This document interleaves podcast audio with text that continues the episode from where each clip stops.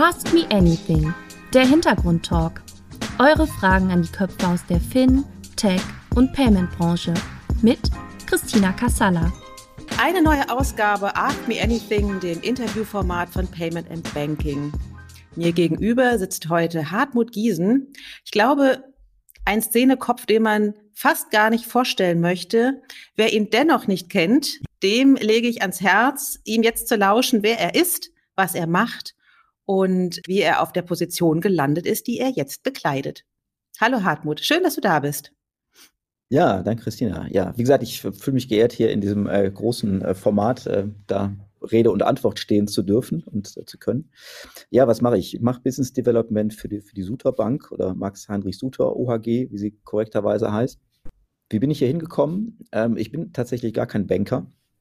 Ich habe mal Germanistik und Physik studiert vor, vor langer Zeit bin dann ähm, nach dem Studium zwischen Technik, Journalismus und, und PR-Arbeit und, und vielleicht Promotion bin ich dann ähm, im Technologie-Marketing gelandet. Habe sehr lange erstmal als in einer Agentur, in der ich Mitarbeiter Nummer eins war, ähm, habe ich Technologie-Marketing gemacht, halt für Hightech-Unternehmen. Habe das dann, äh, bin da irgendwann Vorstand geworden, als wir gewachsen sind. Ähm, und irgendwann wollte ich das dann selbst machen. Dann habe ich eine eigene Agentur gegründet, 2003. Ähm, Habe das auch sehr lange gemacht, war da schon sehr lange im Homeoffice, also was viele, viele, für viele ist ja Corona jetzt sozusagen die erste äh, Homeoffice-Erfahrung.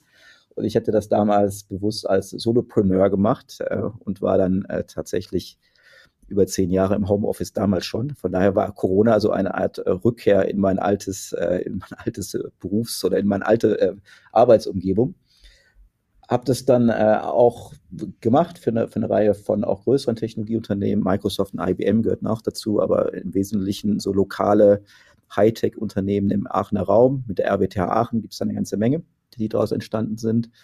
Und äh, 2012 bin ich über eigentlich auch über ein Kommunikationsthema bei der Suterbank gelandet. Ähm, damals wollten wir eigentlich das Private Banking aufbohren mit einer Content-Marketing-Strategie. Vielleicht das damals, das war gesagt so 2012 war das, 2012 genau, also fast zehn Jahre her, das ist Wahnsinn. Also ich hatte relativ früh mich mit diesem Thema ähm, beschäftigt, als es das eigentlich erstmal nur in den USA gab und ich hatte damals einen Blog, ähm, Content Marketing Blog, den gibt es glaube ich, die Adresse gibt es glaube ich heute sogar noch. Und ähm, da gab es einen alten äh, Werbeagentur Recken, der hier die, die Superbank beriet und der sagte, ihr müsst eine Content-Marketing-Strategie machen. Der hatte aber null Ahnung, wie man das umsetzt. Und dann hat er geguckt, wer beschäftigt sich in Deutschland mit dem Thema Content Marketing. Und dann ist er auf meinen Blog gestoßen. Und dann hat er mich zur Suterbank geholt und dann haben wir hier eine, eine, Content-Marketing-Strategie entworfen, aber relativ schnell gemerkt, dass man zu einer Content-Marketing-Strategie, die nun mal eine digitale Kommunikationsstrategie ist, da braucht man auch irgendwie die digitale Produkte, die gab es hier nicht. Damals gab es aber schon die ersten Robo-Advisor in, in, äh, in den USA, Wellsfront und Betterment, das hatte ich mir angeschaut und ähm, dann haben wir ergänzend zu dieser Content-Marketing-Strategie ähm, beschlossen, wir machen einen Robo-Advisor. Und das ist dann auch tatsächlich einer der ersten Robo-Advisor in Deutschland geworden. Er ist 2013 an den Start gegangen. Um es vorwegzunehmen, der ist nicht sehr erfolgreich gewesen. Also es gibt es nicht mehr.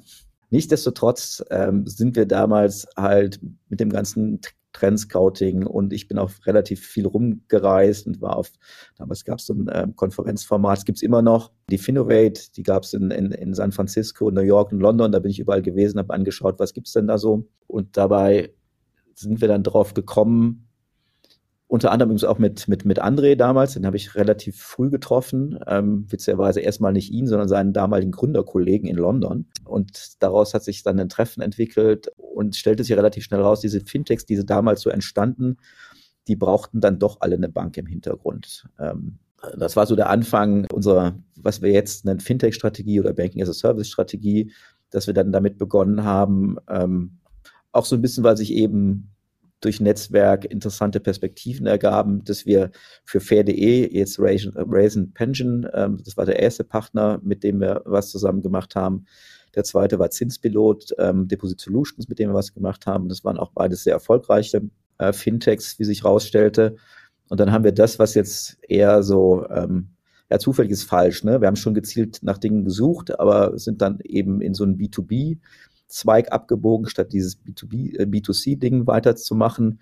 Und weil es halt erfolgreich war, haben wir es dann weitergeführt. Und Mhm. wir haben dann weitere Partner gefunden, weitere große Partner gefunden und sind damit, ähm, sind damit gewachsen. Und meine Aufgabe war und ist es halt, diese Banking-Plattform zu betreuen, ähm, das Business Development wirklich im klassischen Sinne zu machen, also Geschäftsfeldentwicklung heißt es wirklich von der, von der Strategie, aber auch tatsächlich, je nachdem, wenn es notwendig ist, runter bis auf Transaktionsebene in, in der Bank zu, zu implementieren. Mhm. Aber das klingt so, als ob sozusagen die Sutor Bank ähm, zunächst aufgrund fehlender Kommunikationsinhalte angefangen hat, sich zu digitalisieren. Ähm, ja, ne, umgekehrt. Also sie war, sie war nicht digital, aber sie fing an, digital zu kommunizieren. Ähm, und wenn du anfängst, digital zu kommunizieren und hast eigentlich nur ein Offline-Angebot, dann ist es ein bisschen schräg. Mhm. Ja, geht auch. Ne? Man kann Lead-Generation machen und kann äh, andere Sachen machen. Aber es, es fordert sozusagen heraus dazu, eben das, was man kommunikativ macht, dann eben auch digital zu machen. Und es lag eben auch damals in der Zeit. Wir waren vielleicht relativ früh, aber ich meine, Digitalisierung des Finanzsektors, der war jetzt ja noch nicht weit fortgeschritten. Aber wenn man sich jetzt ein bisschen intensiver damit befasst hätte oder hat, auch was eben in anderen Ländern schon so passierte, dann lag diese Idee auf der Straße. Ne? Dann Mhm. ist dann das, das zu machen. Suterbank ist nun aber eigentlich tatsächlich, also jetzt mal so von der DNA, ist es eine B2B-Bank. Ja, klar, wir haben eine Private Banking, das ist auch recht erfolgreich. Aber die, der, der größte Teil der Bank beschäftigte sich da, damals schon mit, mit B2B-Geschäften. Ne? Man war war so eine Art Produktion oder ist immer noch eine Produktionsbank für Finanzvertriebe, für die man halt äh, Finanzprodukte baute, baut es immer noch, ähm, zum Teil des, ähm, die Vereinnahmung von Gebühren machte. Da war, ist eine eigene Software daraus entstanden.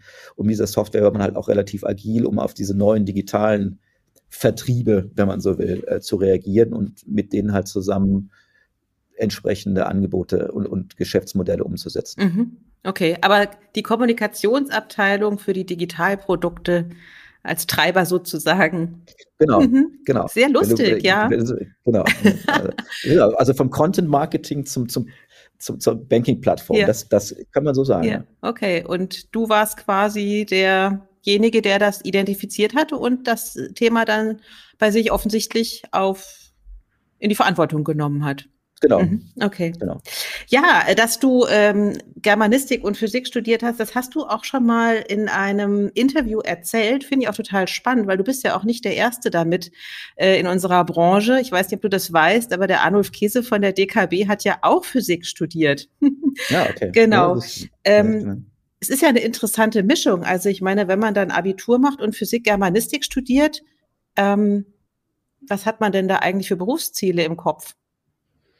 Ähm, man fängt eigentlich damit an, Lehrer zu werden, weil das klassischerweise, das sind ja klassische Lehrerfächer.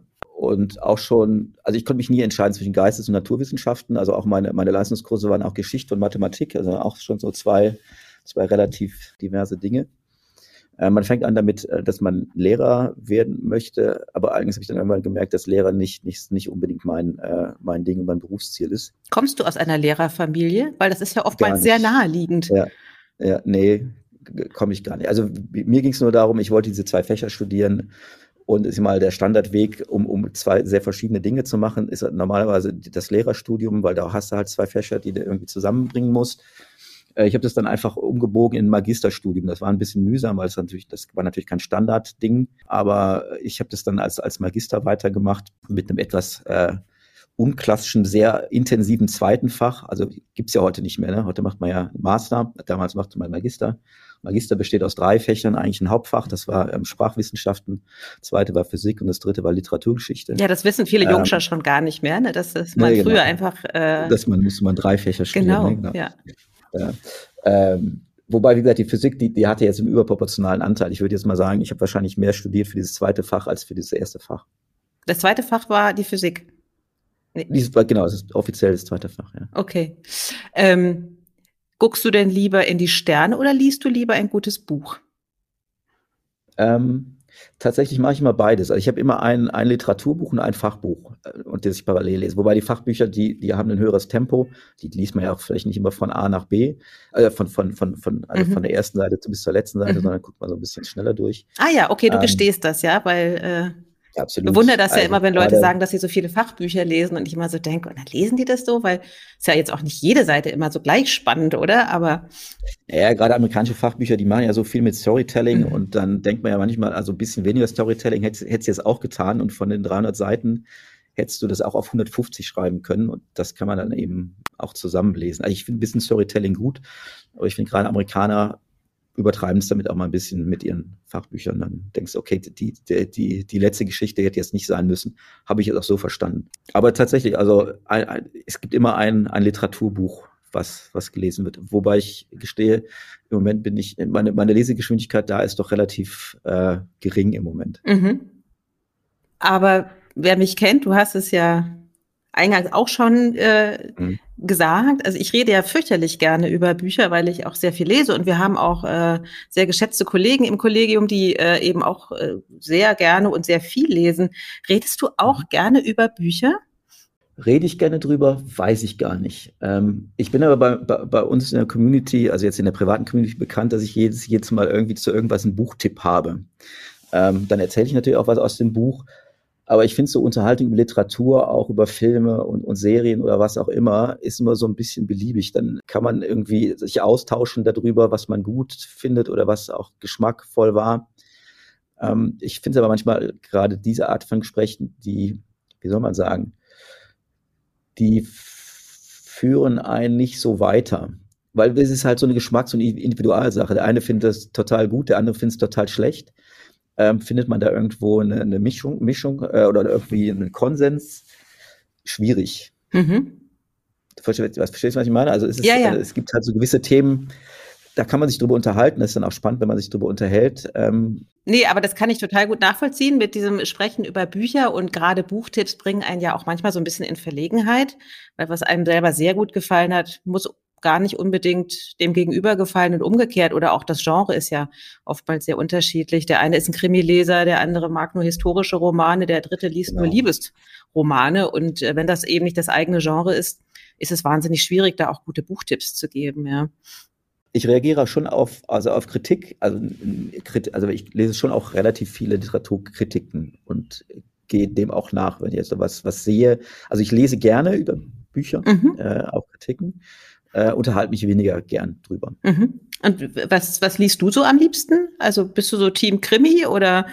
Nee, gar nicht null. Also keine Historie, kein Krimi. Nee, also es ist schon zeitgenössisch. Muss irgendwo schon irgendwo was sein, was mit heute zu tun hat, äh, was vielleicht auch ein bisschen weit vorn ist in dem, was es, ähm, was es schildert, äh, was sehr, also was mir irgendwie mehr über die Welt heute verrät. Äh, das interessiert mich jetzt mehr als die Welt gestern oder irgendwelche Krimisachen. Also ich würde auch einen Krimi lesen, wenn er jetzt irgendwie jetzt über sein Krimi-Sein hinaus eine literarische Qualität hat. Ähm, das, äh, das schon.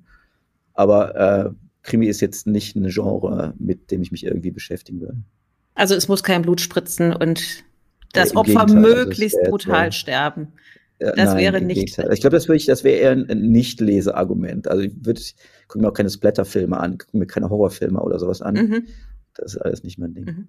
Wer hat denn bei dir die, das Interesse an Literatur geweckt? Ich glaube, das ist ganz klassisch, ne? Also wenn es im Elternhaus ein Buchregal gibt, dann fängt man an, durch dieses Buchregal zu gehen und, und, äh, und, und wächst so ein bisschen damit auf. Ich glaube, wir waren jetzt nicht der, der, der super literarische ähm, Haushalt, aber es Buch, Bücher gab es halt. Mhm. Meine Mutter hat gelesen, Krimis, überwiegend. Ähm, und es hat mich auch interessiert. Also ich weiß ich nicht, ich glaube, seitdem ich denken kann, habe ich auch gelesen. Mhm. Irgendwie Enid Bleiten rauf und runter. Ach ja, okay. Schon in der Grundschule. Aha. Burg Schreckenstein. Ähm, Burg Schreckenstein habe ich gelesen, genau. Ich habe es geliebt. Natürlich, die, die, natürlich. Die, Sammelbände davon. Ja. Na klar. Ja, vor allen Dingen, ja, genau. es ist ja so, heute wird ja oftmals beklagt, dass es diese, diese entsetzlich langen Buchreihen gibt, ne? Irgendwie so Warrior Cats und wie sie alle heißen, ja. also Bücher für Teenager und so. Aber im Grunde gab es ja früher auch schon so immer weiter fortschreibende Geschichten, ob das jetzt Hanni und Nanni in ihrem Internat waren oder Burg Schreckenstein mhm. etc. Das waren immer gerne so Internatsgeschichten. Mhm. Wärst du gerne aufs Internat gegangen? Wäre das für dich eine Option gewesen? Meine Mutter hat mir, ich war als Kind vielleicht auch mal phasenweise ein bisschen schwierig. Und meine Mutter und ich wohne, also wir wohnen in der Nähe, ich wohne in Aachen, also Grenze zu Belgien. Und meine erste Fremdsprache war Französisch. Äh, und sie drohte mir dann an, wenn es dann ganz schlimm würde, ich schicke dich nach, ins Internat nach Lüttich. Das war so, äh, das war dann halt französischsprachig, also die Wallonie ist jetzt unsere Nachbarregion da. Mhm. Und das war sozusagen ihre, ihre Drohung, wenn ich dann übertrieben habe, dass sie mich dann ins, Internat schickt. Also Internat war bei uns äh, eher eine Drohkulisse als. Ah ja.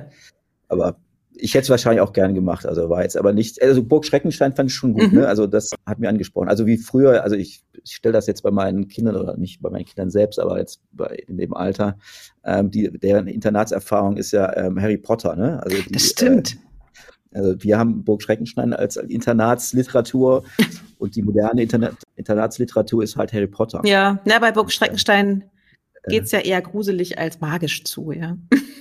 Ja. Ja. Also richtig gruselig nicht, ne? Aber weil ich war ein Angsthase. Ich hätte gruselig, hätte ich, nicht gelesen. Also. Ja, okay, stimmt. Naja, gut, also äh, meine schlimmste Erfahrung hatte ich mal bei einem Buch, äh, das darf man eigentlich auch keinem wirklich äh, erzählen, ist bei den, ähm, na, nicht TKKG, sondern die anderen hier, hm, die jetzt auch immer noch lesen. Jetzt komme ich gerade nicht auf den Namen. Und äh, also das war irgendwie auch ein ganz gruseliges Buch. Aber äh, dann noch dazu, ähm, findest du, dass es einen Kanon an Literatur gegeben haben soll, die man, die jeder gelesen haben sollte? Und Hand aufs Herz, wie viel hast du davon selbst gelesen? Wahrscheinlich weniger, als man als Germanistik, als Germanist gelesen haben sollte. Mhm. Nein, glaube ich nicht. Also, weil ich glaube halt, den, den muss man jetzt komplett Thomas Mann gelesen haben? Ich habe relativ viel von Thomas Mann mhm. gelesen, mhm. glaube ich, aber muss man heute noch den Zauberberg lesen? Ich weiß es nicht. Oder, oder auch die, die, die Josef-Geschichten. Äh, ich glaube eher nicht, dass man die jetzt gelesen haben muss. Also ich glaube, es gibt äh, wahrscheinlich so ein paar Dinge, und das sind aber wenige, die man gelesen haben sollten, weil sie so Urgeschichten sind, weil sich den Faust sollte man vielleicht doch mal gelesen haben. Äh, die Wanderjahre von, von äh, wie heißt es, Wander- und Wechseljahre, Wechsel- und Wanderjahre, weiß gar nicht mehr. Ähm, mhm. Was so, so, so, also als, als Coming-of-Age-Urgeschichte ja. ja. wird man vielleicht auch gelesen haben, äh, weil man dann auch vielleicht das einordnet, was man heute so als auf Coming-of-Age-Literatur ähm, äh, so liest. Das hat es damals eben auch schon gegeben. Ja, das stimmt. Mhm. Aber das ist interessant, ne, dass man ja viele alte Motive ja doch auch in den Klassikern findet. Ja. Gut, aber ich würde ganz gerne noch einmal kurz zur Physik zurückkommen. Was mhm. würdest mhm. du denn denken, gerade eben auch, weil du ja nicht der einzige Physiker in der Branche bist, gibt es etwas, was man aus dem Studium der Physik in die Finanzindustrie übertragen kann? Also, also mir hat es insoweit geholfen, weil ich hatte ja eingangs gesagt, ich habe mich mit halt sehr viel mit Technologie beschäftigt. Und es ist absolut und echt mit tiefer Technologie, ne? also mit Gießprozess-Simulation und mathematischer Optimierung. Also durchaus Sachen, die jetzt, äh, jetzt auch nicht so super einfach sind.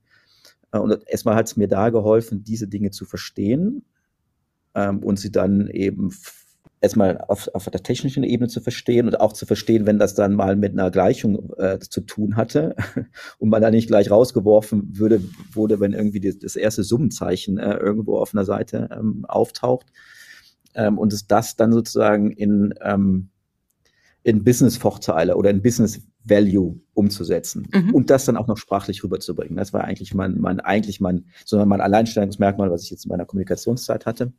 Und da war die, die Physik natürlich existenziell wichtig für das, das, das zu verstehen äh, und wie gesagt, auch wissenschaftliche Konzepte zu verstehen, Papers zu verstehen. Ähm, das hat erstmal, war mit Grundlage meines, meines Geldverdienstes, wenn, wenn du so möchtest. Wie hilft es heute? Es ist schon ganz hilfreich, wenn du Finanzen hat immer was mit Zahlen zu tun. Es hat schon ähm, einen Vorteil, wenn du jetzt irgendein, irgendein Thema hast, wo auch zum Beispiel in der Bank noch niemand Ahnung von hat. Und wenn du so ein bisschen darauf trainiert bist, irgend sowas jetzt auch in Mathematik wieder zurück übersetzen. Jetzt ist eigentlich mein Job andersrum. Ne? Du kriegst irgendwie, du kriegst irgendwas erzählt, weiß ich nicht, du hast irgendein Kreditgeschäftsmodell und da musst du irgendwie mal dir anschauen, über was ein Kreditportfolio reden wir denn da, was gibt es da für Risiken. Ähm, und ich jetzt gerade auch als Nicht-Banker, ähm, der sich dann da, da immer einlesen muss, weil, also Grundla Grundsatz ist immer, wenn hier irgendwas in die Bank neu kommt, muss ich mich damit beschäftigen, muss es verstehen und ich muss es sozusagen so aufteilen und, und portionieren, dass es die, die, die Fachabteilung verstehen. Äh, und das ist dann halt äh, ein Rechnungswesen oder das, äh, das Accounting. Da musst du den das sozusagen in Buchungssätze übersetzen. So, und, und da ist es ganz hilfreich, wenn man so ein bisschen mit Mathematik umgehen kann und einfach äh, eine unstrukturierte Situation vor sich hat und so ein bisschen darauf trainiert ist, das äh, mal in einen Rechenprozess umzusetzen. Und das finde ich immer noch extrem hilfreich. Ne? Also man kann schon halt mit, mit relativ vielen Leuten relativ tief im Detail reden. Also ich sagte, also Transaktionsebene ist nicht nur dahin gesprochen. Ne? Also gerade bei diesen Krypto-Projekten, wo hier ähm, am Anfang gar kein Know-how da war, da geht es dann in, in, wirklich in den Gesprächen mit, der, mit den Fachabteilungen wirklich darum, wie buche ich etwas? Also, ne, also wie buche ich in so einem T-Kontenkonzept gewisse Transaktionen? Äh, was, was passiert da eigentlich? Ähm, oder du musst irgendwie rechnen, ähm, ich habe irgendwo ein Working Capital oder sonst irgendein verstecktes Kreditverhältnis, was heißt das, äh, was, was kommt da für ein RWA raus? Ähm, das sind jetzt eher triviale Rechnungen, äh, wenn ich es jetzt für rechne. Dich wahrscheinlich. Ja, aber du musst, äh, ja, genau. Du musst es aber erstmal verstehen und, und, und, und die, die, die das auch herleiten können. Vor allen Dingen, wenn du jetzt nicht von der Ausbildung her als Bankkaufmann irgendwie das alles auswendig gelernt hast, wie man das rechnet, mhm. habe ich halt nicht. Mhm. Ähm, da muss ich das halt angucken und dann muss sie das eben selbst, äh, äh, selbst errechnen. Und gerade jetzt, wo die Aufgaben sich auch so ein bisschen erweitern, wo du dann auch schauen musst, wie sieht eine Kapitalausstattung aus, da musst du Kapitaltragfähigkeitsrechnungen ähm, dir nicht nur anschauen, sondern auch verstehen, was da drin steht und auch entsprechend halt auch Dinge, Dinge machen oder eben auch nicht machen. Mhm. Aber Kommunikation finde ich ist ein Stich, wichtiges Stichwort. Also Kommunikation bedeutet ja sehr viel, ist ja auch immens wichtig. Ähm, und du hast ja selber eben auch eine Kommunikationsagentur gehabt als Solopreneur, so habe ich dich gerade verstanden. Dass sich Menschen so wenig mit Finanzen auseinandersetzen, hat das auch ein also hat das auch damit zu tun, dass darüber so schlecht oder falsch kommuniziert wird?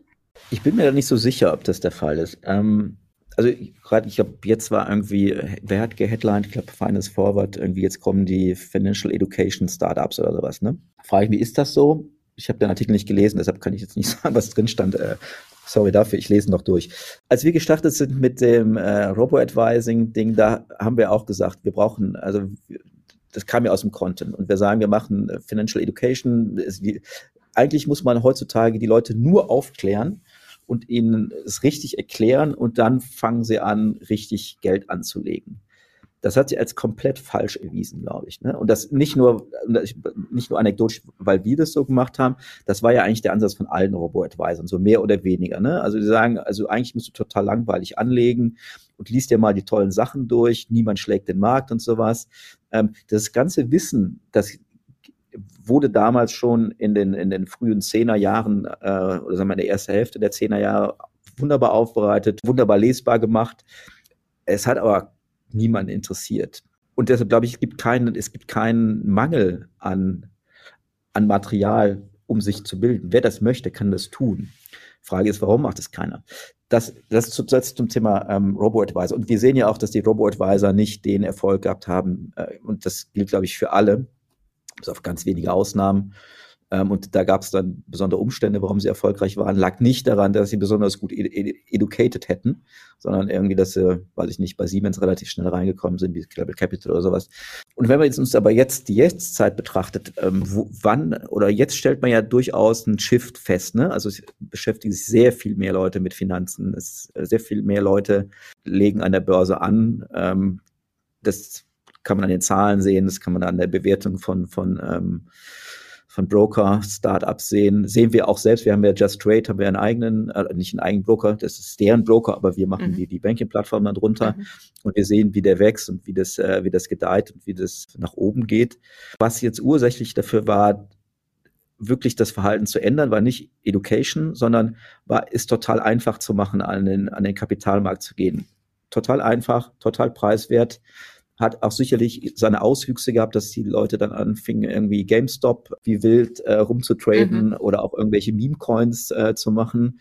Aber was letztendlich das Verhalten geändert hat, war nicht Education, sondern war es einfach und preiswert und zugänglich zu machen. Hätte ich es auch nicht gedacht. Ne? Also ähm, ich, wie gesagt, ich, also wir haben das ja auch gemacht, wir haben das versucht und wir dachten, das muss einfach so sein, wenn wir den Leuten erklären, wie man anlegen soll ähm, dann, äh, dann machen die das schon. Hat aber nicht funktioniert. Aber also der Trick, die, der Trick ist eher, warum sollst du anlegen? Ist das die richtige Kommunikation? Ich glaube, jeder weiß, dass er anlegen muss. Das braucht man wahrscheinlich einem gar nicht so viel zu erzählen. Jeder weiß das im Unbewusstsein. Aber es wirklich einfach zu machen und preiswert zu machen und erreichbar zu machen. Das ist, glaube ich, wesentlich mehr wert, als ähm, darüber zu schreiben, wie man richtig anlegt. Mhm. Also Convenience schlägt Kommunikation. Absolut, ja. Mhm. Okay. Convenience schlägt Content, um das mal so alliterationsmäßig. Ach, sehr schön. Ja, ja, okay. Ja. Hast du das Gefühl, dass das zunehmend gut gelingt, so zu kommunizieren? Haben das Finanzanbieter verstanden? Haben das Finanz, das ist so eine, so, so eine generelle Frage. Ich kann man nicht sagen, haben es die Dienstleister verstanden. Ich glaube, manche haben es besser verstanden, manche haben es weniger verstanden. Aber die, wie gesagt, die, die erfolgreichen Finanzdienstleister die sind jetzt, die es convenient machen. Und ähm, wenn man es dann convenient gemacht hat, dann kann man überlegen, wie macht man es weiter. Das ist ja jetzt vielleicht so die Strategie, ähm, die man jetzt bei Trade Republic anschauen kann. Mhm. Irgendwie, sie haben es convenient gemacht, äh, sie haben das Traden sehr, sehr einfach gemacht. Äh, jetzt haben sie die Kunden, das gilt bei uns genauso, nur sie, also da ist es halt vielleicht sichtbarer für, für, für andere, als es jetzt bei, bei Just Trade ist. Die Leute haben angefangen zu traden und jetzt kommen sie mit Sparplänen. Ne? Mhm. Also eher ist es so, ähm, du machst Erfahrungen, merkst, oh gut, äh, ich trade, aber jetzt irgendwie den Markt zu schlagen, ist vielleicht doch ganz schwierig. Ne? Vielleicht mache ich da doch mehr Verluste, wenn ich jetzt hier mhm. wie wild äh, rumtrade. Äh, aber okay, da gibt es auch einen Sparplan. Und ähm, ich weiß, dass ähm, wie man anlegt. Und ich weiß, vielleicht, um da auch nochmal und das war vielleicht auch der Fehler damals. Ich weiß auch gar nicht, ob das die Aufgabe des Finanzdienstleisters ist, diese Kommunikation zu treiben, weil er mhm. ist ja mhm. immer parteiisch ne? mhm. und der verkauft eigentlich doch dann immer eher nur Produkte. Mhm. Und ich glaube, wer hat, ich glaube, wer wesentlich mehr für die Finanzbildung macht, sind durchaus sehr gute Blogs oder, oder Vlogs. Ne? Ich glaube, der Doppelgänger-Podcast hat wesentlich mehr für die Anlagekultur gemacht, ähm, als jeder Finanzdienstleister mit seiner ähm, Kommunikation, um mal ein Beispiel zu nennen. Gibt es bestimmt auch noch viele andere Blogs, will ich jetzt nicht alle, alle nennen, aber äh, das ist halt einer, den, den ich auch dann schon mal höre. Ich glaube, es ist nicht die Aufgabe des Finanzdienstleisters zu kommunizieren. Sie, sind, sie haben ein Produkt, klar, da müssen sie zu kommunizieren, müssen sich darüber aufklären, ähm, aber Finanzbildung holt man sich vielleicht eher nicht beim Finanzdienstleister, sondern bei irgendjemandem, der sich neutral damit beschäftigt. Magst du das Wort Influencer in dem Zusammenhang? Das hat einen negativen Touch, ne? Also ähm, aber wahrscheinlich wird man, wenn man echt gut ist, wird man automatisch zum Influencer. Ne? Also, also ich denke mal, der Influencer als Instagram-Berufsprofil, äh, ich glaube, das ist nicht unbedingt die richtige Quelle. Influencer in dem Sinne, ähm, da macht jemand einen extrem guten Podcast, der, der wirklich in die Tiefe geht, dann ist es ein guter Influencer. Mhm. Okay. Ähm, Du hast das jetzt. Beziehungsweise die BaFin hat ja gerade davor gewarnt, ne? also gerade ja, ja. im Krypto-Umfeld, man sollte bitte nicht den, den Influencern folgen. Ähm, ja, und vor allem, wenn es dann irgendwelche C-Promis sind, die dann irgendwie ja. plötzlich dann über Finanzprodukte sprechen, von denen sie eigentlich wirklich keine Ahnung haben. Und das ist ja im Krypto, ähm, da hat man ja gefühlt nie 100 Prozent Ahnung. Ja, also. Andere mehr und andere weniger, aber es ist ja ein, ein Fass ohne Boden noch. Ne? Mhm. Ähm, aber weil du das jetzt noch ein paar Mal auch vorhin erwähnt hattest, dass du ähm, ja kein Banker bist und ja quasi kla also klassischen Quereinsteiger. Findest du, dass wir mehr Quereinsteiger brauchen in der Branche? Weil im Moment hat man ja so das Gefühl, dass die alle von diesen super Wirtschaftsunis kommen, mega spezialisiert sind, tierisch jung. Ähm, Mhm. Tut es der Branche gut oder bräuchte es mehr, die sagen, ich habe zwar eigentlich ursprünglich was ganz anderes gemacht, aber das, ich finde es spannend. Ich möchte mich da reinfuchsen. Bereichern die die Branche? Auf jeden Fall. Ne? Ich glaube, diese Stromlinien, Founder-Karrieren, irgendwie Wirtschaftsschule, vielleicht dann bei Rocket mal gewesen zu sein und dann selbst was machen und dann schnell einen Exit, braucht man auch. Ja, also man braucht schon Leute, die auch, äh, die, die auch da extrem gut darüber Bescheid wissen, wie man, wie man äh, ein Unternehmen aufbaut und da auch eine gewisse Exzellenz ähm, reinbringt. Wäre jetzt nicht mein Ding, ne? Also ich will das jetzt auch nicht, also wer das machen will, der, der kann das machen. Aber das hat mich jetzt persönlich, glaube ich, nie interessiert. Also ich bin, ähm, also Unternehmen bauen äh, und selbstständig und frei zu sein, das, das auf jeden Fall. War mir auch immer wichtiger als, äh, also Freiheit immer wichtiger als Sicherheit. Dieses ähm, Unternehmerische finde ich auch extrem wichtig und extrem spannend, das äh, so bei sich zu haben. Ähm, aber bei diesen, ich, ich gibt ja inzwischen quasi eine, eine, eine so wie es die, die Schornstein-Karriere im, im Konzern gibt, gibt es auch die Schornstein-Founder-Karriere, die wir jetzt gerade so erwähnt haben. Ich glaube, für bestimmte Bereiche ist es gut, für, für andere nicht. Ich glaube, andere, ähm, da braucht man vielleicht dann doch eine Leidenschaft für jetzt nicht für das Unternehmen. Es gibt, es glaube ich, es gibt eine Leidenschaft dafür, und das kann ich auch total nachvollziehen, Unternehmen zu bauen. Ne? Mhm. Wie ein Architekt. Das ist eine Sache, wie man dran, dann ist es auch egal, wie man, äh, was man und wie man baut ähm, sondern die kommt es darauf an, ich, ich habe irgendwas, ich gucke mir eine Nische und ich baue da was. Und mein, mein, meine, meine Leidenschaft oder mein Anspruch, ich, ich will einfach ein großes Unternehmen bauen. Punkt. Ich will auch große Dinge bauen, aber glaube ich nicht komplett losgelöst vom, vom Inhalt. Ähm, das wäre mir schon auch wichtig. Und ich glaube halt wahrscheinlich, ähm, und ich habe ja schon extrem viele Gründer kennengelernt, weil das sozusagen Teil meines Jobs ist, dass die Leute bei mir anrufen und sagen, hey, ich habe eine Idee und die will ich jetzt äh, umsetzen, da brauche ich eine Bank für gibt es halt Leute, die brennen für das, was sie tun, und es gibt Leute, die will, wollen, weiß man, hört man genau raus, die wollen jetzt das Unternehmen und das Fintech ist gerade hip und deshalb mache ich dann Fintech auf. Mhm.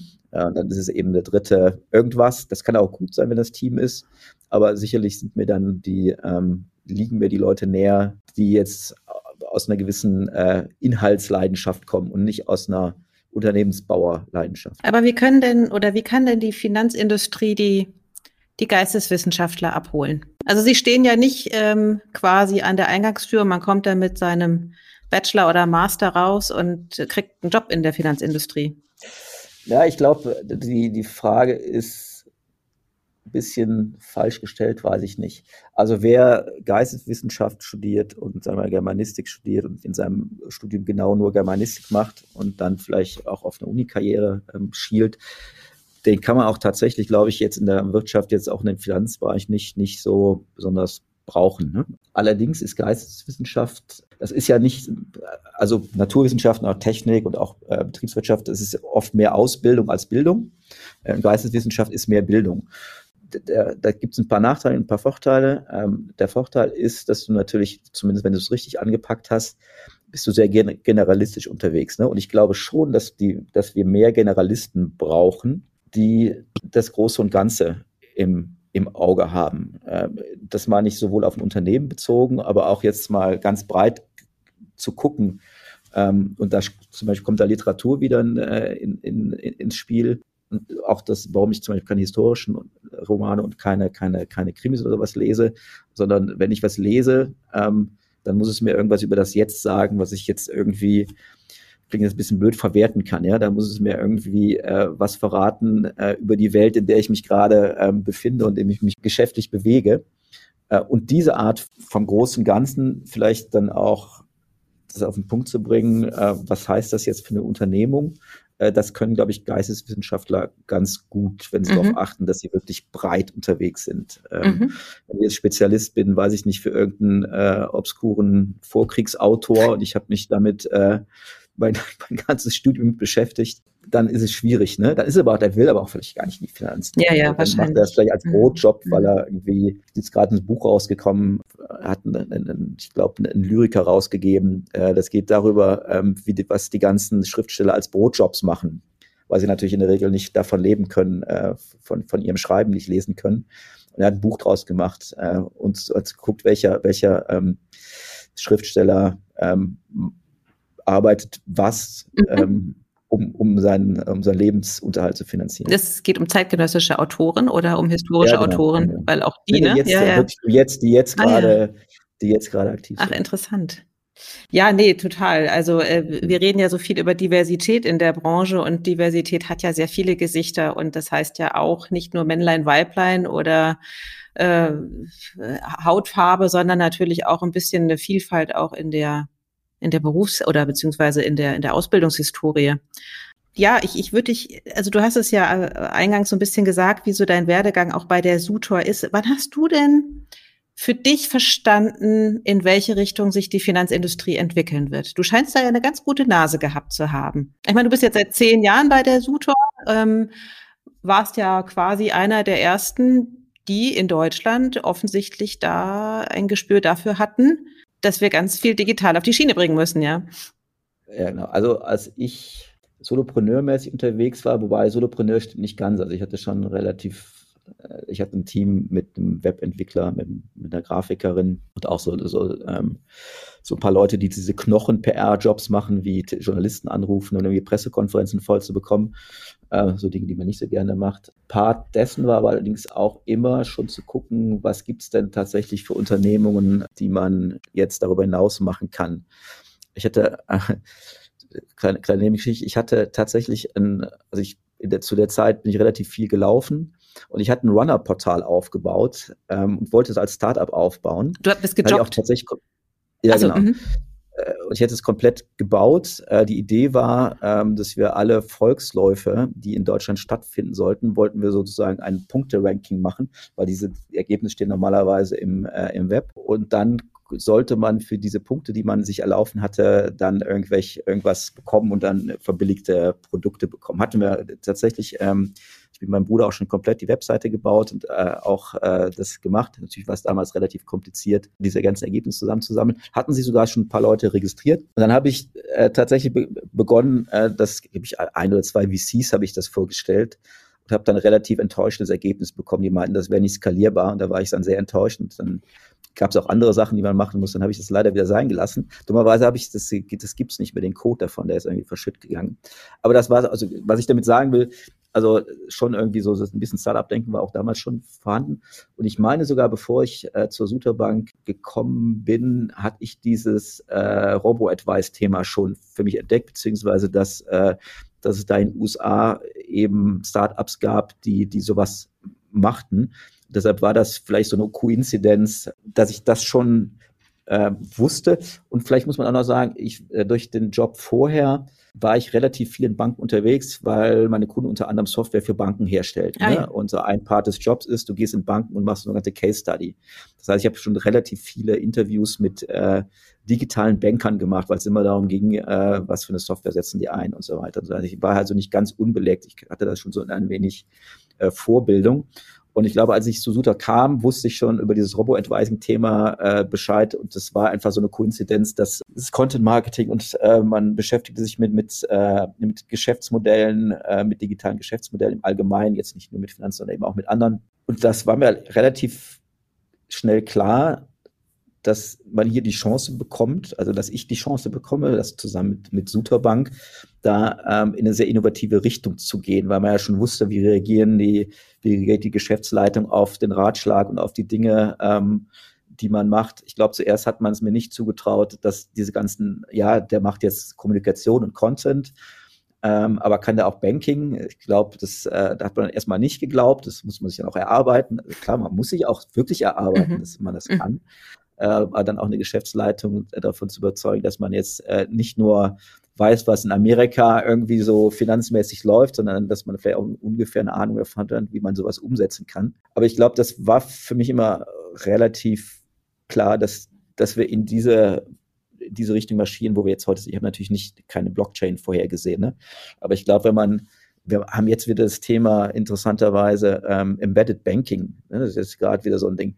Ich glaube, wir haben schon vor sechs Jahren von Context Banking geschrieben. Mhm. Ich habe darüber geschrieben. Ne? Im Prinzip das, das, dasselbe. Also äh, ich habe halt ganz oft das Gefühl, dass man, ähm, dass, dass man über, vor fünf Jahren über irgendwelche Sachen geschrieben hat, ähm, dass sie entweder recycelt wird oder dann, dann kommt jetzt erst irgendwie, fängt man sich damit an. Äh, dann finde ich die Diskussion schon fast wieder nicht mehr spannend. Ja, ja? Ja, Vielleicht entstehen dann jetzt die Geschäftsmodelle da, da, dazu, aber ich finde es als Diskussion, Diskussion dann schon nicht mehr, nicht mehr spannend. Ja, spannend ist es ja manchmal dann wiederum, und das macht ja dann, es ist ja für Menschen, die aus der Kommunikation oder auch aus dem Marketing kommen, man benennt es um und plötzlich äh, wird es ein großer Trend.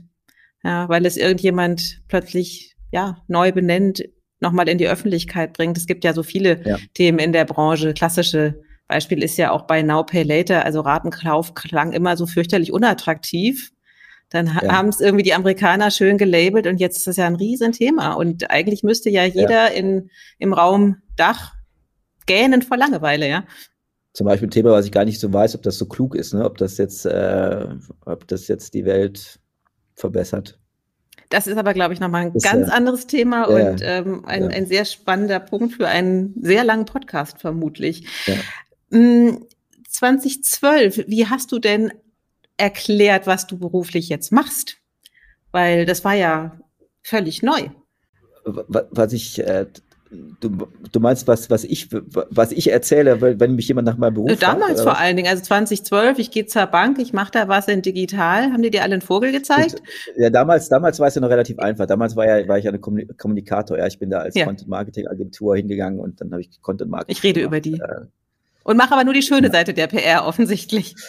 Ja, genau. Das, das war jetzt wiederum einfach, aber mhm. tatsächlich, was ich hier mache, ähm, also wenn du meine Frau fragst, äh, ich hatte nicht gesagt, du hast, ich sollte noch, ob ich verheiratet bin. Ja, ich bin seit sogar schon sehr, sehr lange verheiratet, ähm, auch seit über 30 Jahren liiert, habe zwei erwachsene Kinder. Tatsächlich, wenn du meine Frau fragst, inzwischen kann sie es dir erklären, aber lange Zeit, der macht irgendwas mit Startups oder ja. so, ne, war das dann. Oder er macht irgendwas, äh, äh ist schon ein bisschen schwierig zu erklären, was man mal, weil es auch relativ relativ breit mhm, ist. Ähm, mhm. deshalb, äh, wenn das dann jemand nicht weiß, dann sage ich tatsächlich Business Development, Geschäftsfeldentwicklung, kann man sich ja ungefähr was ja, vorstellen. Ne? Okay. Ne? Ja, das stimmt. Ähm, mhm. Genau, also ich sage es auch heute, ne, wenn mich jemand fragt, dann sage ich, ich bin Business Developer. Das, dann, da kann ich auch was zu sagen, was das heißt, mhm. ähm, ohne dass man da jetzt in alle Einzelheiten äh, gehen muss. Ja, meine Eltern haben ganz lange immer gedacht, ich mache irgendwas mit Apps, wo man äh, also so, so Online-Banking oder sowas, ne? Das ist ja wirklich schwierig für die Bubble da draußen zu erklären, was ja, uns genau. eigentlich ausmacht in unserer Tätigkeit. Ja. Du als Fuchs in der Kommunikation, wir haben uns ja das letzte Mal auf der CryptX gesehen, haben uns ja äh, mhm. unterhalten. Da hast du ja überhaupt kein Ton mir gegenüber gesagt, dass äh, die Sutor jetzt äh, von den Briten übernommen worden ist. Kurz danach mhm. stand es in allen Medien. Mhm. Was ändert sich denn für euch seit der Übernahme bei euch im Daily Business bei der Sutor mhm. Bank?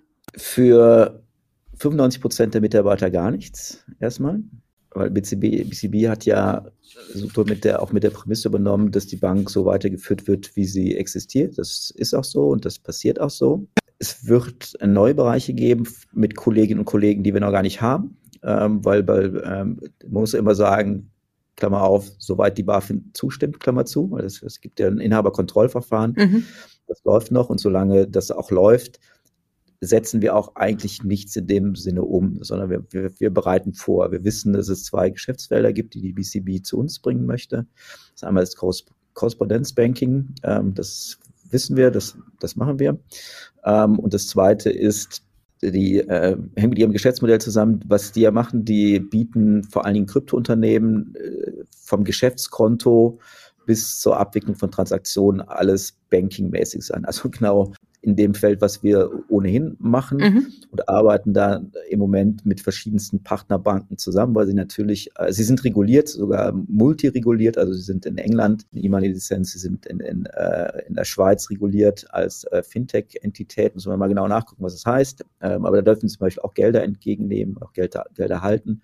Sie sind jetzt in Frankreich reguliert, ähm, also sie, sie haben immer den Ansatz, dass sie in die Länder, wo sie gehen, da wollen sie auch ähm, entsprechend ähm, reguliert sein. Aber nichtsdestotrotz sind sie auf Banken angewiesen und äh, auf diverse Banken und diese Bank haben sie jetzt halt jetzt in der Gruppe. Das heißt, wenn jetzt jemand Jetzt, wenn jemand ein Konto bei Blink aufmacht, das kann tatsächlich auch einfach ein Geschäftskonto sein, weil es ja für Kryptounternehmen durchaus schwierig ist, ähm, äh, Konten aufzumachen. Dann macht er im Moment irgendwo ein, ein Konto auf und das wird dann künftig dann, äh, je nachdem wird es dann irgendwann ein Suterbank-Konto. Also das ist wenn wir jetzt mal das, den, den Finanzteil oder den Investmentteil abziehen, wäre ähm, BCB für uns auch ein ganz normaler Partner für die Banking-Plattform. Mhm. Und das war auch eigentlich der, also der erste. Ich habe zum ersten Mal mit denen gesprochen, weil es genau darum ging. Ne? Also, äh, wann hast du das erste? Hm, wann hast du das erste Mal mit denen gesprochen? Im operativen Sinne. Ähm, ähm, äh, was haben wir jetzt 2000 äh, schon 2020. Da haben wir dann aber gesagt, also für das, was was ihr mit uns machen wollt, das können wir nicht machen, weil wir es äh, vom Eigenkapital ja gar nicht darstellen können. Ähm, da müssen wir warten, äh, bis wir bis wir ähm, durch sind ähm, mit, mit äh, unseren Investorengeschichten, die damals auch schon liefen. Jetzt gehe ich nicht zu sehr ins Detail, aber damals waren wir gerade in anderen Verhandlungen, da durften, äh, konnten wir nicht, nicht, nicht anders verhandeln und dann haben wir gesagt, ja, wartet mal ab und dann, wie sich das halt äh, so, so äh, Verhandlungen entwickeln. Ähm, die entwickeln sich eine und die andere Seite und ähm, irgendwann ähm, waren wir dann wieder frei, dass man dann auch über andere Dinge reden konnten. Mhm. Und dann haben wir halt mit denen auch über diese Dinge geredet. Äh, und ähm, weil das auch ein sehr guter strategischer Fit war und ist. Ne? Also das liegt einfach nahe, das, das zu tun. Ähm, hat man da auch eine relativ schnelle Einigung erzielt. Ja. Und es sind auch, man weiß ja auch, hat ja auch ein bisschen was mit Chemie zu tun. Ne? Also ich glaube, wir haben uns ähm, sehr gut mit deren ähm, C-Level verstanden. Ähm, das war dann schon in den Verhandlungen. Also Verhandlungen sind immer ein bisschen hakelig und, und auch hart. Da geht ja auch, geht's ja auch um was. Na klar. Ähm, mhm. aber, aber jetzt mal davon abgezogen, war das auch ein, äh, ein, ein gutes Miteinander, mhm. äh, von dem man wusste, okay, also wenn das, wenn wir das jetzt irgendwie auf die Reihe kriegen, dann wird man wahrscheinlich auch später ganz gut zusammenarbeiten können. Chemie ist immer total wichtig. Ne? Also da kann man noch so knallhartes ja. Business machen. Wenn die Chemie nicht stimmt, ja. dann geht es tatsächlich genau. oftmals in die Binsen, ja.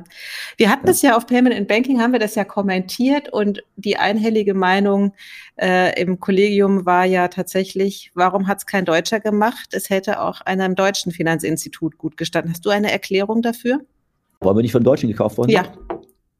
Ähm, ich sag mal, die Suter Bank ist als Investment Case ein bisschen kompliziert, ähm, vielleicht auch, auch jetzt ohne in die Details zu gehen. Ähm, da muss man schon sehr strategischen, also erstmal so als reiner, man kann ja verschiedene, über verschiedene Dinge nachdenken. Das eine ist ähm, so ein VC, also eher so ein Private Equity VC-orientiertes äh, Investment, also ein reiner Finanzinvestor.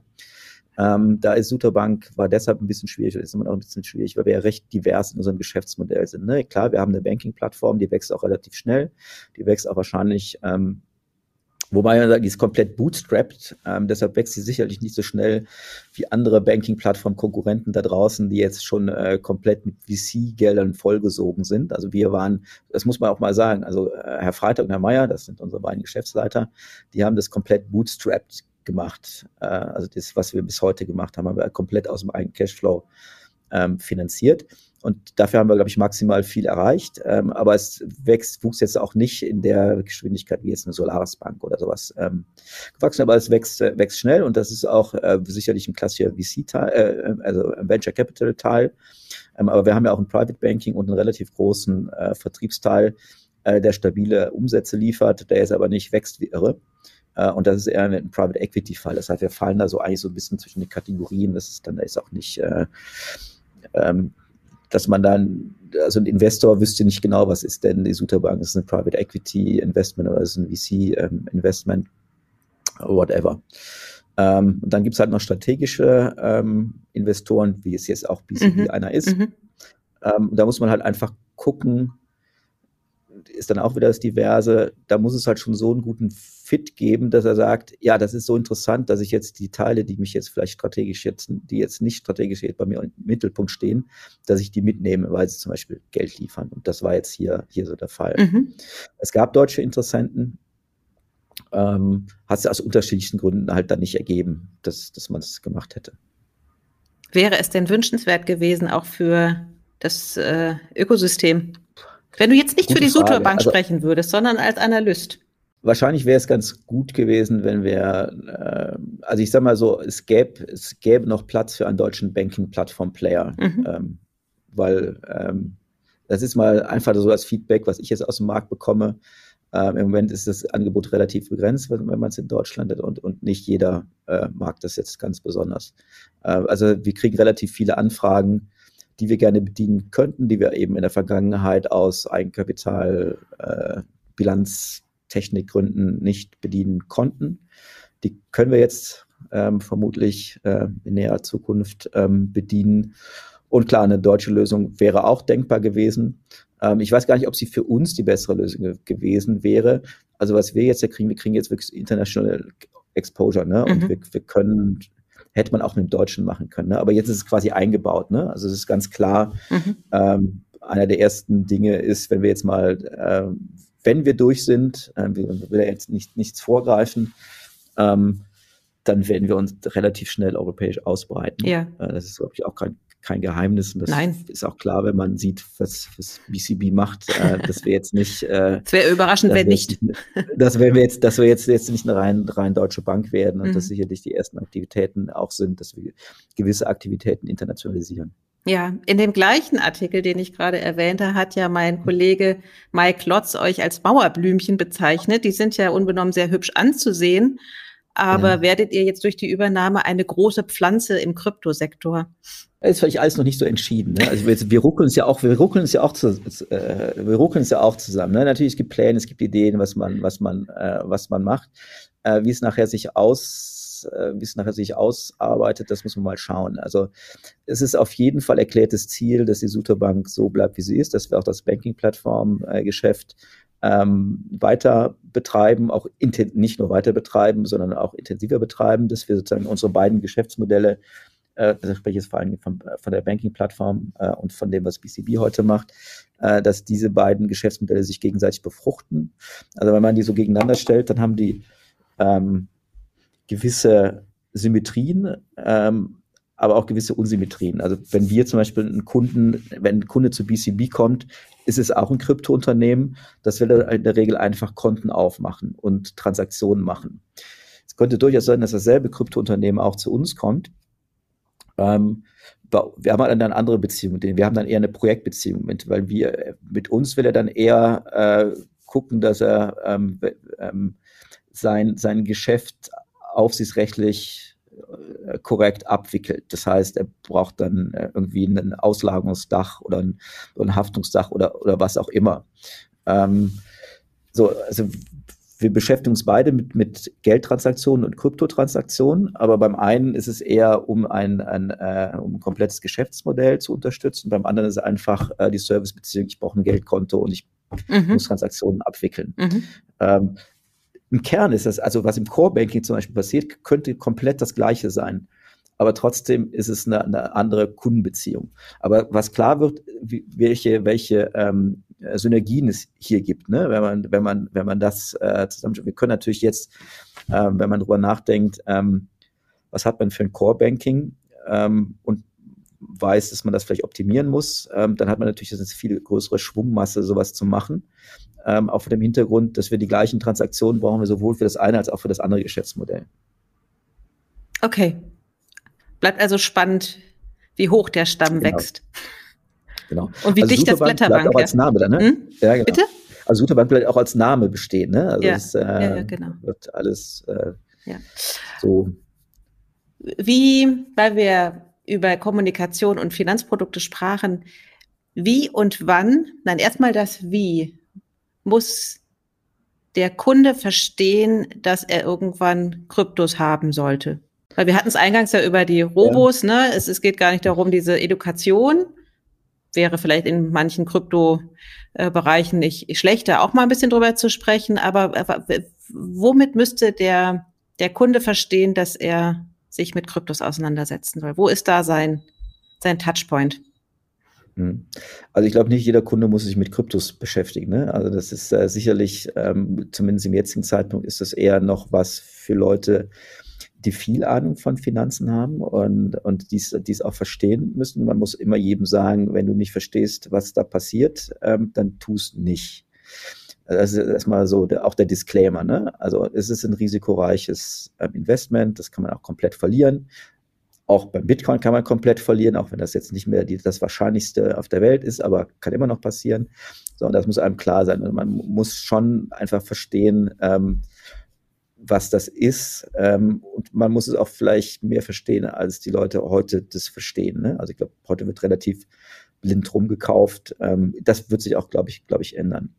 Ähm, so, wenn ich jetzt aber dem bewusst bin und ich weiß zum Beispiel ungefähr, ähm, ich habe mich immer so ein bisschen damit auseinandergesetzt, wie, wie baue ich denn ein, ein Portfolio, ein Anlageportfolio auf, ähm, dann kann es durchaus Sinn machen, äh, dass man den risikoreicheren Teil dieses Portfolios äh, nicht nur auf Aktien guckt, äh, wie das heute der Fall ist. Äh, gut, es gibt noch eine andere, noch risikoreichere Dinge, aber bleiben wir jetzt mal mhm. bei diesen eher einfachen ähm, einfachen Finanzinstrumenten, dann kann er überlegen, ob, ob er in dem risikoreichen Teil seines Portfolios ähm, dann einen Teil in, in Kryptowerte ähm, investiert. Da muss man sich vielleicht so ein bisschen mal mit Portfoliotheorie beschäftigen. Äh, wie gesagt, es gibt ja Leute, die tun das. Ähm, und da kommt vielleicht dann wieder die Education äh, rein. Klar, das kann man jetzt, kann auch jetzt jemand vielleicht, äh, vielleicht erklären, ähm, wann das sinnvoll ist. Ne? Aber es macht sicherlich überhaupt gar keinen Sinn, in Kryptowerte zu investieren. Man hat sonst nicht irgendwo schon mal irgendwie in einen breit diversifizierten ähm, ETF irgendwie sein, sein Geld angelegt. Ne? Ist ja denn man will gamble. Ne? Also mhm, es, man mhm. muss ja auch mal fragen, was macht man? Es ist ja auch durchaus okay, ähm, wenn ich sage, ich habe irgendwie, weiß ich nicht, 5000 Euro Spielgeld und das tut mir jetzt auch nicht weh, wenn ich was damit mache und ich probiere da einfach mal mit rum und ich äh, game mal damit äh, rum. Andere Leute gehen ins Spielcasino, ja, das ist ja auch, da sagt das ja auch jemand was. Ja. Mhm. Äh, und wenn er halt nicht ins Spielcasino geht, gut, dann soll er halt, ähm, soll er irgendwas mit Krypto machen. Ist nicht André, der, der gerade ähm, immer erzählt, Krypto ist das neue Wetten? Ist so, glaube ich, ne? Also Leute, Damit hätte er ja nicht Unrecht. Haben, ja, ja, ich, also ich, äh, ich glaube das auch so. Ne? Also es gibt ja verschiedenste Gründe, warum man, äh, warum man in die Finanzinstrumente investiert. Und sicherlich mhm. ein Grund, dass man das jetzt einfach Spaß macht. Ne? Und äh, dass man Spaß an der Sache hat, dann sollte man es tun. Und danach Aber wie, gesagt, wie eine nicht, Kirchenmaus. Nicht jeder Kunde, mhm.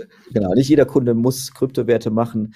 Und wenn er was macht, soll er es verstehen. Und dann sollte aber auch vielleicht verstehen, ähm, wie, wie, wie baut man ein vernünftiges Anlageportfolio. Ja, hat deine Frau manchmal Angst, dass du äh, alles in Kryptos verspielst? Bei deiner Begeisterung für das Thema? Nee.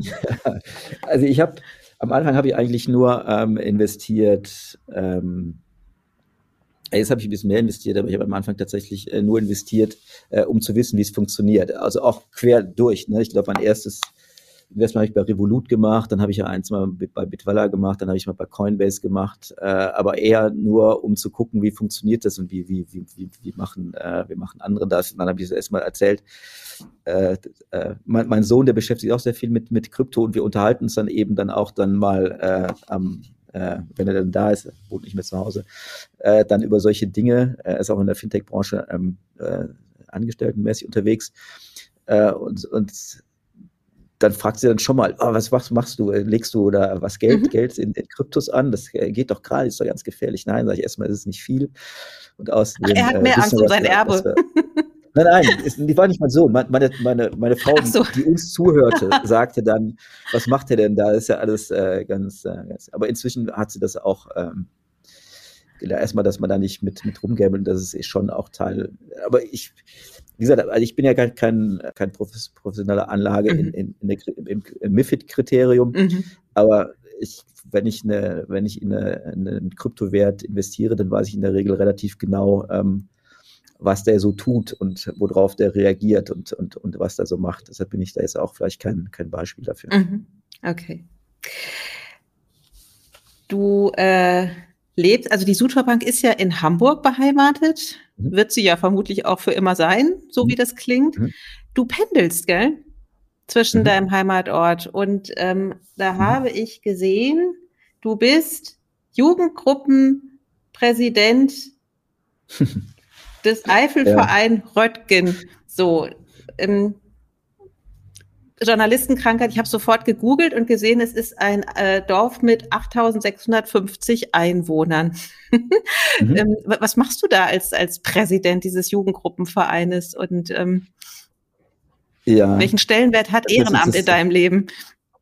Ähm, ja, tatsächlich ein relativ großen. Das ist vielleicht das, das Leben, was quasi komplett außerhalb von LinkedIn und äh, anderen Dingen stattfindet, obwohl es nicht ganz, also wir das schon. Äh, ich bin tatsächlich seit, äh, weiß ich nicht, seit 93, also schon sehr, sehr lange äh, Jugendwacht dieses, dieser, dieser Jugendgruppe.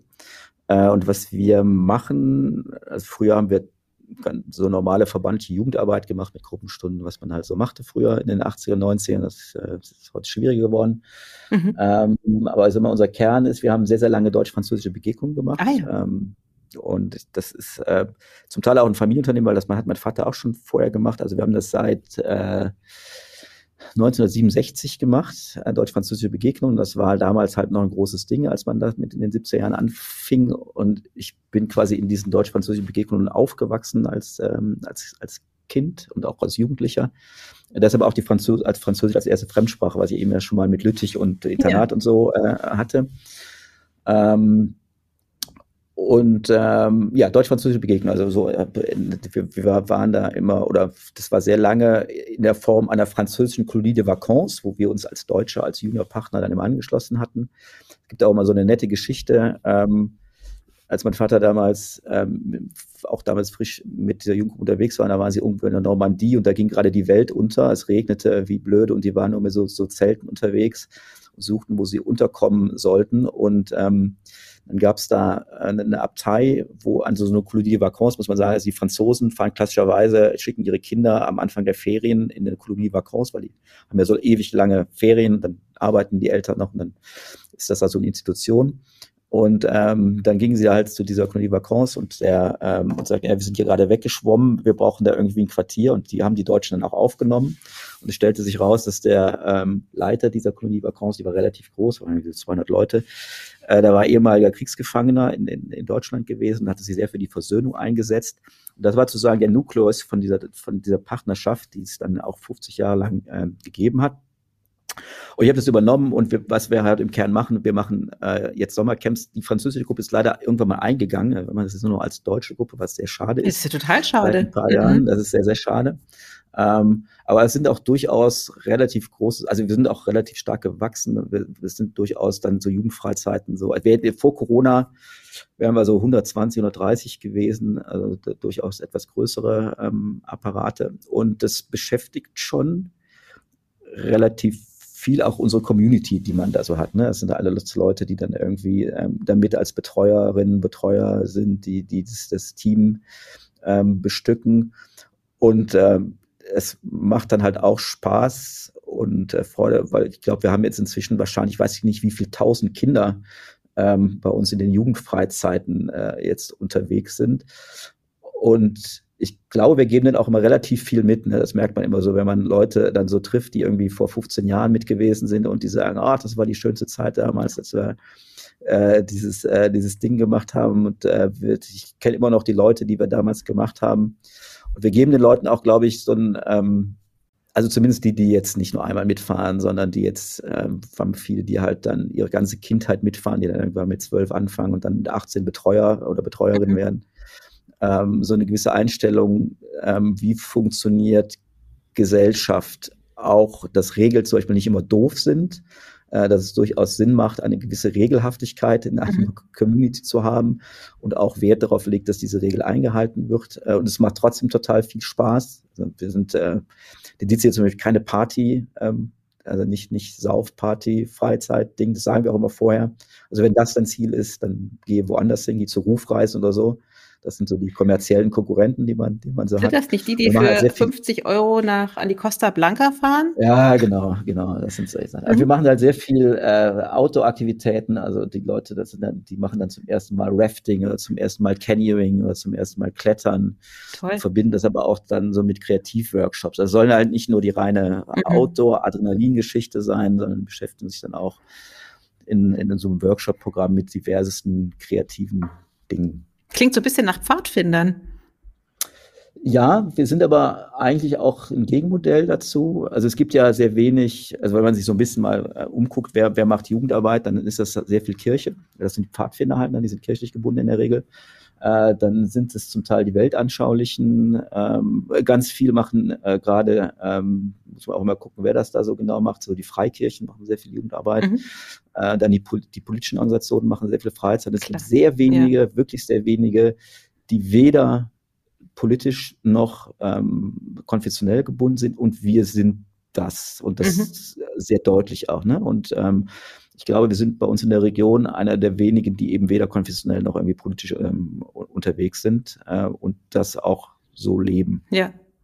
Und dann eben gerade die Leute, die ihre nicht, und wir haben auch nicht dieses, ja, also Paramilitär stimmt ja nicht beim Pfadfinder, ne? aber die haben ja auch so Ränge und Stämme und äh, so ein Gedöns, das haben wir halt alles nicht. Ah ja, na, wobei ja diese Hierarchie, die ist ja auch mit mit Pflichten, aber natürlich eben auch mit weiteren Freiheiten ich verbunden. Auch ne? nicht, ich, mhm. Also die machen gute Sachen, die Pfadfinder, ne? Mhm. aber es ist einfach nicht unser, es ist nicht unsere Art von, äh, mhm. von Jugendfreizeiten oder von Jugendarbeit. Und weil du sagst, dass dein Papa das schon gemacht hat und du den Staffel übernommen hast, wird dein Sohn das weiterführen? Tatsächlich sind wir dabei, äh, wir hatten ja jetzt ähm, quasi eine, eine gezwungene äh, Disruption wegen Corona. Ja. Also wir haben jetzt äh, 20 ist ausgefallen, nee, 21, ne, was haben wir jetzt? Nee, 20 ist ausgefallen, äh, 21 werden wir nur für das Betreuerteam, also wir haben halt relativ, das ist halt also einer der Vorteile, weil die, die Leute sind ähm, heiß darauf, bei uns Betreuer oder Betreuerin zu werden, weil sie diesen Betreuerin, Betreuer-Lifestyle so cool finden. Äh, das heißt, wir haben immer. Ja, richtig schön wird's ja, wenn die Kinder im Bett sind, ne?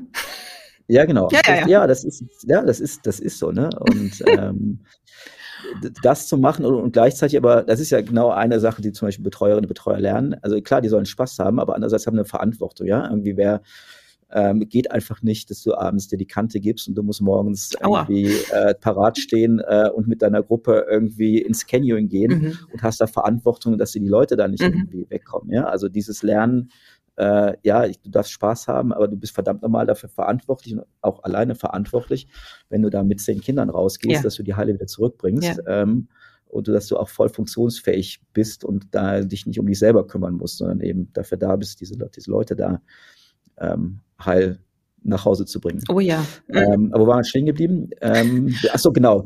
Äh, wir, wir hatten dann im letzten Jahr, um, um das Betreuerteam nicht auseinanderbrechen zu lassen, weil das andere kriegst du wieder in Gang, aber wenn die Betreuer wechseln, dann ist es dann schwierig. Äh, haben wir da so eine Art äh, Schulung gemacht ähm, in Südfrankreich auch, damit so ein bisschen äh, Na, da fährt ja jeder gerne mit, oder? Ist. Genau, ne? genau. Und dann haben wir uns tatsächlich ähm, sehr viele Gedanken darüber gemacht, was tun wir, was machen wir, was ist unser Markenkern und eben auch ähm, so die, die Übergabe ähm, vorbereitet. Und das, das werden wir jetzt in diesem Jahr so anfangen, dass so gewisse Bereiche ähm, ich mich da auch rausziehe Mhm. äh, und die Sachen eben äh, nicht mehr mache und auch nicht mehr, also es gibt auch so separate Camps, wo ich dann auch nicht mehr präsent bin, wo die das dann wirklich selbst machen müssen, äh, von, von A bis Z. Äh, so die, dieses, diese Know-how-Übergabe, Ja. ähm, dass die funkt, funktioniert. Also weniger Spülküche im Zelt, ja? Ja, also ihre Betreuerjob, den können die sehr gut, können die auch besser als ich. Das ist also ein Prinzip, Prinzip letztendlich, das will ich auch gar nicht mal. Und da, da sind die auch einfach besser und das ähm, ist auch so ein Führungsprinzip. Wenn das jemand besser kann, dann überlasse ich das gerne. Ich will immer noch so fit sein, dass wenn es eben jemand nicht besser kann, dass man dann immer noch einspringen kann und dass man dann äh, das äh, selbst tun kann. Aber jetzt eben auch diese ganze administrative Zeug. Man muss ja, ähm, man muss Zuschüsse beantragen, äh, man muss diverseste Dienstleister koordinieren, äh, die, die, äh, die da eine Rolle spielen. Man muss gucken, dass ein Bus, wenn er abfahren soll zum Zeitpunkt X, dann muss erstens der Bus da sein, zweitens müssen alle Teilnehmerinnen und Teilnehmer da sein und dann soll da eben auch, wenn er um 5 Uhr losfahren soll, dann soll er maximal um 5 nach 5 losfahren und nicht um Um sechs. halb sechs, ne? also oder um sechs. Ne? Also, also diese Dinge, äh, die, die jetzt im normalen Betreuerinnen, Betreuerleben nicht so vorkommen, Ja. dass man die. Klingt fast anspruchsvoller als Business Development bei der Sutor Bank. Also ich würde mal sagen, ich, ich sage ja Solopreneur, das war ja sozusagen äh, sehr lange, ähm, äh, sehr lange dann auch ja auch ein einsamer Job, wo der ja auch nicht so viel mit Management zu tun hatte. Und ich sage mal, die ganzen Managementfähigkeiten äh, und auch Führungsdinge, äh, die haben dann eben auf diesem Feld stattgefunden. Ne? Und deshalb ist es dann auch nicht so eine Umstellung, sozusagen vom Solopreneur aus jetzt auf einmal wieder in einer Organisation zu stehen. Das könnte ja durchaus mal äh, äh, Schwierigkeiten bei der Gewohnheitshilfe. Das war jetzt zum Beispiel bei mir jetzt nicht so ein besonderes Thema, weil auch wenn man halt ähm, freiberuflich alleine unterwegs war, äh, man trotzdem immer noch äh, größere Organisationen hatte, mit denen man hantierte und die man führte und die man organisierte, so dass das jetzt nicht so eine Riesenumstellung war, jetzt auf einmal wieder ein 100-Mann-Unternehmen zu sein, weil das dieses 100-Mann-Unternehmen, das hatte ich dann in gewisser Weise ähm, zwar auf eine völlig andere Ja, Art, ja, ja. Aber äh, jetzt irgendwie 100 Leute zu organisieren, ist jetzt nichts so komplett Neues. Ja. Okay, das Plädoyer würde heißen, mehr Jugendgruppenleiter und Physiker in die Finanzindustrie. Ja, ich sag mal, ja, das weiß ich nicht. Aber tatsächlich, also das äh, fürs Ehrenamt würde ich schon sehr plädieren. Ne? Mhm. Also ich glaube, ähm, Ehren, das muss ja nicht sowas, da kann ja, kann ja auch andere Sachen sein. Mhm. Ne? Also äh, ob das jetzt die die Schulpflegschaft äh, ist, die darauf angewiesen ist, das sind auch immer nicht nur die gleichen Leute und und äh, also Jugendarbeit, um das als Beispiel zu nennen, das ist halt sehr geprägt von Leuten, die aus der Pädagogik und aus der Sozialpädagogik kommen. Das ist auch gut so. Ähm, aber wir sind das komplette Gegenteil. Bei uns ist nicht einer, ist bei uns Pädagoge oder Sozialpädagoge oder sonst irgendwas. Und das, ähm, und das macht natürlich eine völlig andere Atmosphäre, als wenn du jetzt diese, Ja. ähm, diese sehr üblichen äh, Berufsdinger machst. Und deshalb glaube ich, ist es gerade wichtig, ähm, dass Leute Ehrenamt nehmen, die eben aus, äh, aus sehr diversen Feldern kommen. Und wie gesagt, das muss jetzt nicht Jugendarbeit sein, das kann Schulpflegschaft sein, das können irgendwelche anderen Mhm. Dinge sein. Und das schon eine Überzeugung, das gehört schon dazu. Ne? Also ja, das, äh, und Engagement. Ja, und inneren Antrieb natürlich. Ja. So, so ein Ehrenamt ja, genau. ist ja sehr Zeitraum. Du hast es ja beschrieben. Ja. Und, und selbst wenn man nur Elternsprecherin ist, dann äh, ja, frisst das einfach Zeit. Ja, aber, ja. genau, aber es ist wichtig, Total. dass das, das ist, äh, dass das Leute mal, ne? Also, wie gesagt, ich, ich war ja im, im Home, also als ich habe äh, erfreulicherweise halt zwar, glaube ich, schon viel gearbeitet, aber zu Hause habe ich ja meine, meine Kinder mitbekommen, wie sie aufgewachsen sind, ne? Und mhm, diesen ganzen, dieses ganze Schulpflegschaftszeug äh, dann auch gemacht, ne? irgendwie von äh, Schulpflegschaft und Berufsstraßen und Schülercafés und dieses äh, ganze Gedöns, was halt normalerweise nur Mütter gemacht haben mhm. oder nur Mütter oder ganz, ganz wenige Väter. Ne? Und ich glaube, das ist wichtig. Ähm, das, äh, das, äh, und das ändert sich auch, glaube ich, im Moment. Ne? Das dass da auch andere Leute, zum Beispiel in, in, in den Schulpflegschaften äh, und nicht nur nicht nur im Gremium, so, so Erkenntnis, die Väter saßen, setzen ja, sich auch mal gerne in die sagen. rein, mhm. so ein mhm. bisschen reden, ja. ja, ja. Aber wenn es jetzt darum ging, so, so ein Schülercafé für die sechs Männer irgendwie zu organisieren, genau. da sah man dann weniger Männer. Die Brötchen schmieren dann doch die Mütter. Ja, genau. Ja, weil sie dann noch die Gürkchen auffächern. Also. Ja, genau. Du Hartmut, wir müssen mal zum Ende kommen. Ja. Ähm, das war ein sehr informatives, unterhaltsames Gespräch. Wir haben einen weiten Bogen geschlagen mhm. von dem Schauen in die Sterne über gute Literatur hin, über die Sutor zur Kryptobank bis hin zu mhm. Käsebroten in der Schulkantine. Also es ja, war alles ja. dabei. Ich danke dir sehr. Ähm, und bis bald. Wir sehen uns hoffentlich auf ja. einen der nächsten Veranstaltungen wieder. Ja, ich hoffe auch. Vielen Dank, Hartmut.